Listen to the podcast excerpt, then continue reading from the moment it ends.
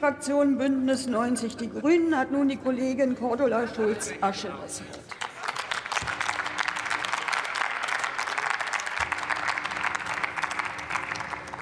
Frau Präsidentin, meine Damen und Herren! Heute ist ein guter Tag für die professionelle Pflege in Deutschland.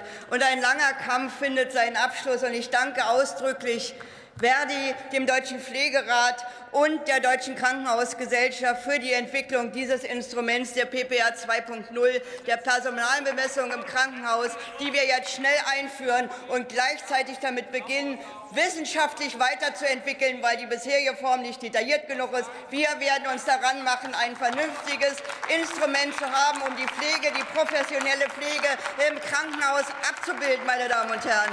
Und wir werden der besonderen Schutzbedürftigkeit von Kindern endlich gerecht. Es wird auch eine Personalbemessung für Kinder geben. Und das ist längst überfällig, meine Damen und Herren. Das haben Sie in Jahrzehnten Ihrer Verantwortung versäumt. Wir werden auf den Intensivstationen das Instrument Impuls einführen und weiterentwickeln. Kollegin. Auch das ist längst überfällig, denn wir wissen, welche prekären Situationen auf den Intensivstationen stattfinden. Meine Kollegin, Damen und Herren, ich habe die Uhr angehalten und stelle Ihnen die Frage, ob Sie eine Frage oder Bemerkung des Kollegen Güppiner gestatten. Selbstverständlich gerne. Selbstverständlich, das freut mich sehr, dass Sie das für selbstverständlich sehen, Frau, Frau Schulz-Asche. Vielen Dank für die Zulassung der Frage, Frau Präsidentin. Ähm, ich könnte jetzt äh, fragen, was ähm, kurzfristig und schnell bedeutet bei der Einführung der PPR 2.0, wenn da 2025 dahinter steht. Das würde sagen, kurzfristige Umsetzung des Koalitionsvertrages, was jetzt auch ein Jahr gebraucht hat, bis nach der Legislatur. Ich frage aber eine andere Frage. Wir haben als Union, also die Union und wir als Linke haben gemeinsam einen Antrag gestellt, der auf ähm, das Veto des Finanzministers ähm, Lindner hinweist. Ich habe ihn sozusagen vorhin als Steuermann der Revolution beschrieben. Jetzt wollte ich Sie tatsächlich mal fragen, weil niemand der Koalitionskolleginnen und Kollegen äh, darauf bisher eingegangen ist, äh, wieso haben Sie denn diesen Antrag von uns beiden abgelehnt, weil das tatsächlich doch in unseren Augen nicht sein kann, dass damit die Pflegepersonalregelung 2.0 wirklich eingeführt werden kann. Naja, gut, erstens ist ja mal noch gar nicht abgestimmt, äh, sondern die sind ja noch, zweitens haben sie die nicht gemeinsam gestellt, sondern unterschiedlich. Von daher, äh, also wir bleiben, ich sortiere mal erstmal vor. Ähm, aber ich möchte tatsächlich darauf eingehen, weil natürlich dieser Punkt tatsächlich zu Irritationen führt.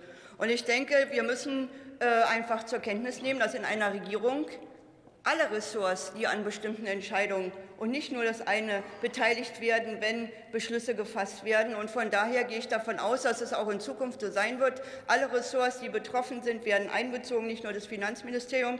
Und ich möchte darauf hinweisen, dass in Deutschland die, das Krankenpflegepersonal bezahlt wird von den Krankenkassen und nicht aus dem Bundeshaushalt. Und von daher glaube ich, dass es ein Hinfeld. Nein, das ist überhaupt kein Argument. Das Argument ist, was, was soll dann der Einspruch bedeuten? Wie gesagt, ich finde, man hätte auf diese Formulierung verzichten können, aber sie steht da drin und sie wird keine Auswirkungen haben auf die Pflegepersonalbemessung, die wir brauchen, denn daraufhin, hat die, daraufhin äh, gibt es keinen Einfluss. Der Bundeshaushalt ist nicht verantwortlich für die Finanzierung des Pflegepersonals, und das ist auch gut so.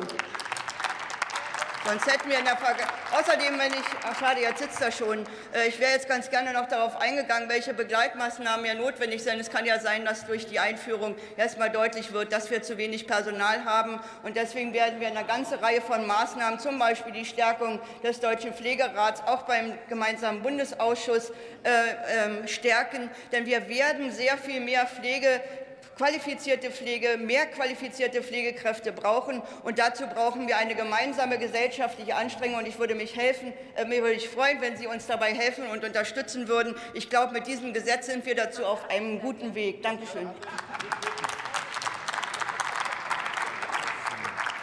Wir, haben, wir legen heute mit diesem Gesetz den Grundstein für die längst überfällige Aufwertung der professionellen Pflege der stationären Versorgung in Deutschland. Und das ist gut für den Beruf.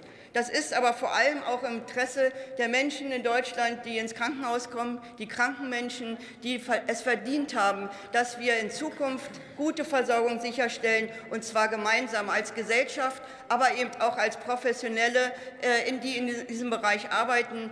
Die Menschen haben es verdient, Sie brauchen diese gute Pflege, und es ist längst überfällig, nach so vielen Jahren des Versagens und des Ausbleibens dieser deutlichen Zeichen für eine qualitative Verbesserung der professionellen Pflege in den letzten Jahren. Lassen Sie uns gemeinsam dafür sorgen. Und ich habe den Eindruck, dass auch die äh, äh Oppositionsparteien bereit sind, mitzuwirken. Und von daher freue ich mich auf die Zusammenarbeit. Jetzt ist leider meine Redezeit zu Ende. Ich hätte gerne noch die Kollegen. Das ahnte ich, aber ich bin auch gehalten, dafür zu sorgen, dass wir noch ein Stückchen wenigstens in der verabredeten Debattenzeit bleiben und nicht die Redezeit, die Ihnen die Fraktion gewährt hat, verdreifachen. Oh, Kollege Sorge.